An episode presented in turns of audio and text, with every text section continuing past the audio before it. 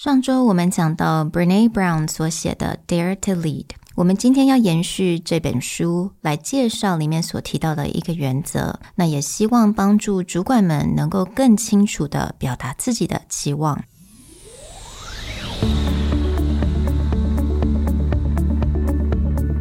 Hello，欢迎来到 Executive Plus 主管与沟通力的 Podcast。I'm Sherry, an educator, certified coach, and style enthusiast. 我相信专业有效的沟通是语言跟逻辑的完美结合。And I'm Nick, a startup consultant, corporate trainer, and late night gaming junkie. I believe great communication requires the right mindset and solid frameworks. 我们希望带给大家职场英语的技能、跨文化沟通技巧与其他能帮助您成为出色领导者的工具。Join us each week as we share our experience, research, and methodologies to take your communication and language skills from good to great.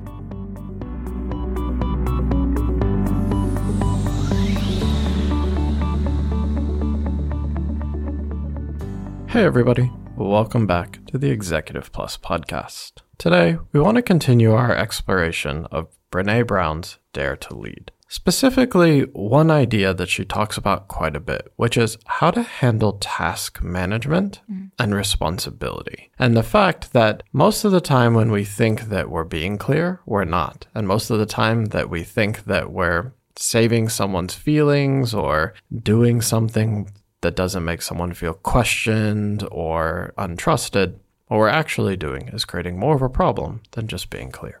在这本书当中，他一直反复的提到一个 concept，也就是 clear is kind。那我第一次看到这个 concept 的时候，我就想说哼。What does that really mean? What do you mean clear is kind? 我一直以为 kind 可能就是很有礼貌啊，然后你给对方很多的时间，给对方很多的 support. That's considered as kind. 但是他一直提到 clear is kind，那他接着就用很多的 example 来 support 那个原则。那我也我也发现自己有一些盲点，那希望今天也分享给所有的主管们，帮助大家能够去很清楚的解释自己的期望。This becomes interesting from the concept of we often think clear is important, mm-hmm. but we think clear is important as far as like task giving. Yeah. But a lot of times when we dial back on our own habits, we're often not clear because we don't want to create problems. Mm-hmm we don't want to make someone feel like you are nagging them or you don't want someone to feel like you're pushing them. But very often, most of your misunderstandings mm-hmm. come when you're not clear and then the miscommunication, and that's what creates tension. That's what creates problems. So, starting with clarity mm-hmm. is important. But along with clarity, is being clear about where responsibility lies, which is if I give you a task and I'm clear about what that task is, mm. then that person has to be willing to take full responsibility. Right. And she had this example in the book, and I really resonate with that is that she wanted her staff, let's say she ran the training, wanted her staff to collect a lot of testimonials and reviews so they can plan the next days. And then she's like, okay, just give me a good topic by 8 o'clock, 8 p.m., and just like stuff it in the door so I can take a look at my hotel room. And then by 8 o'clock, she got a list of like just piles and piles of documents from her staff. But in her head, she's thinking that this needs to be organized chronologically or by names and needs to be organized in a very specific way. But she never really explained it. And to me, it's like, I must have done that before. Like mm. to my head, you know, when I want something, I'm just like, oh, okay, yeah, give this to me. And a lot of times I didn't want to be very specific because I didn't want it to sound bitchy. I feel like if I tell them, oh, you need to do this and that and put it this way and that, that sounds so bossy. Like I didn't want it to sound like that. And that's the downfall. So you would ended up getting a lot of these assignment or tasks given to you that you needed them to work on it again or rework again. So yeah, it just, to me, it's like a very classic example, but must have happened a lot. And this is where some of that bitterness comes from the other side mm-hmm. when mm-hmm. you have to go back and be like, well, this is not actually what I expected. Mm-hmm. Do it again. And then they'll be thinking, but I already finished, or yeah. I followed your instructions. I don't mm. know what's in your head. And so this is where a lot of that tension starts coming in again because it's not that they can't do it. It's that because you weren't clear in the first place, now they feel like they're getting extra work. Yeah. And that's when they feel like, but you didn't explain to me. And now you're telling me I'm not doing enough. And that's gonna be that's gonna be when a lot of staff feels really unhappy or they're they don't feel accomplished because they've done the work but didn't get like a kudos from mm. the boss. And I think yeah, as you said, for most people, if you reflect back on a lot of past management, especially new management, there's a good chance everyone does it. In fact, it's a guarantee that everyone has done this. I would say, especially new managers, because they're sometimes uncomfortable in that position mm-hmm. where it's like these used to be your colleagues now you are their manager or maybe you're new to that company so you don't want to come in just start swinging a bat and hitting everybody with what your requirements are so you try and be more tactful mm-hmm. but this mm-hmm. is where again now it just becomes are you the manager that is not organized mm-hmm. and doesn't tell people what you want or are you the manager that makes people work overtime because they couldn't accomplish it the way you want a lot of this from Brene Brown's perspective can be fixed just with being clear. Mm-hmm. Part of that clarity is you actually need to plan ahead of time. But yeah. then when you know what you want in your head, mm. you have to talk to your team very specifically about what that is. Right. Um, so in the book, she actually talked about several techniques that she's using. First of all, she used this technique called TASC. So T A S C. So T means who owns the task. A means do they have the authority to be held accountable. S, do we agree that they are set up for success, meaning enough time, resource, clarity? And C, do we have a checklist of what needs to happen to accomplish the task? And so these are really like questions that the manager should be asking in their head or even outlining very specifically so that all the pieces are on the table. And specifically for me, that second letter, mm. A, do they have the authority to be held accountable? This becomes really important in terms of a lot of times managers, or especially like upper management, will expect something to be done, mm. but they will not give someone the authority to make that decision. They'll be like, I need you to get all these things done. But then the reality is the person who has to make the decision or the person who has to even make the phone call or decide that that can be a direction that you go is not the person it gets assigned to.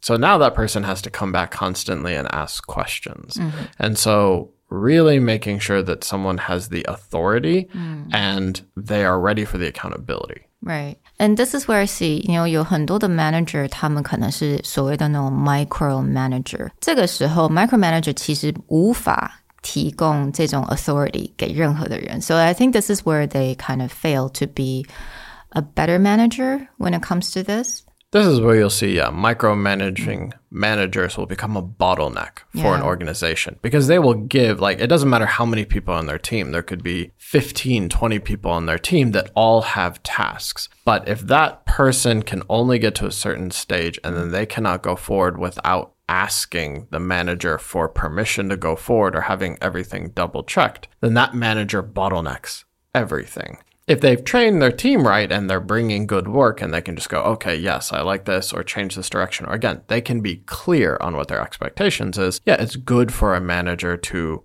double check work, make sure everything is in line because they have the big picture. But when it's a person who's just like, okay, before you email that to anyone, you have to give it to me mm-hmm. every time. Now, extend that by five or 10 people. That means the manager is actually just an email authority and that's it. Like they're not doing anything else. Mm-hmm. Absolutely. And I love this other thing that she borrowed from Scrum. I think a lot of people know what that is. But basically, what Scrum really explained, one thing is really important is that always ask, what does done look like? So ask yourself, what does done look like before you give out a task? Or have your employee ask you that question. Yeah. And I'm sure other people in the company will agree that I do this all the time, where I have a very specific idea in my head. And to me, that is logical or that makes sense. Mm-hmm. But then when I go, okay, I want you to do this thing. And then even I feel I'm being a bit more detail oriented of like, this is what should be there. Sometimes that's not done. Mm-hmm. That's my version of done. And I maybe skip over details or I am not clear about all the pieces. So done has to be both clear to the manager, but especially even if the manager knows what that looks like, they may have to even what they think is over explain what done really looks like until they know that there's a synergy with their team. And actually, this makes me think about, you know, how we talked about social styles before. 我在想说，是不是某一类型的主管会比较不会有这样子的一个盲点？So for me, I'm as an expressive, I especially have to ask myself this question，因为我的 done 可能 完全都是在我的脑子，因为我一边讲一边想，所以当我讲完的时候，我可能已经想了一千个东西了。但是这一千个东西，我并没有办法很，可能没有办法马上变得很清楚。For me, if I ask myself this question, it's like a reorganizing information in my head, which really helps me. And yeah, this is a good reminder. But I don't know. What about driver? Yeah, driver, it's back to done for a driver is complete in their head but drivers tend to just give key information. So when they're explaining done, they're probably just like, you need A, B, and C. But the details of what comprises A, unless someone asks, the driver may just assume, well, that's pretty intuitive, right? You right. should just know that. The only style who is very likely to truly mm-hmm. explain done is analytical. Right. And analytical, if you ask them, yeah. they will give you done. Mm-hmm. But the trade off of that is they may not organize it in a way that's very actionable. Mm-hmm. They will just describe as a whole. Mm. And amiable would be no. even harder because an amiable would be like, what do you think done is? Yeah. Right. What do you think? How do you feel? Again, like amiable 通常是比较所谓的 people pleaser。那我自己也有点这样子的 traits，所以像我啦，我很清楚知道自己的一个盲点就是我。 脑海里面所想的东西，跟我嘴巴讲出来的东西，通常会有点不一样，因为我嘴巴讲出来的东西会加上我们所谓的 downgrader。So again, this goes back to what Brene Brown was talking about is that clear is kind.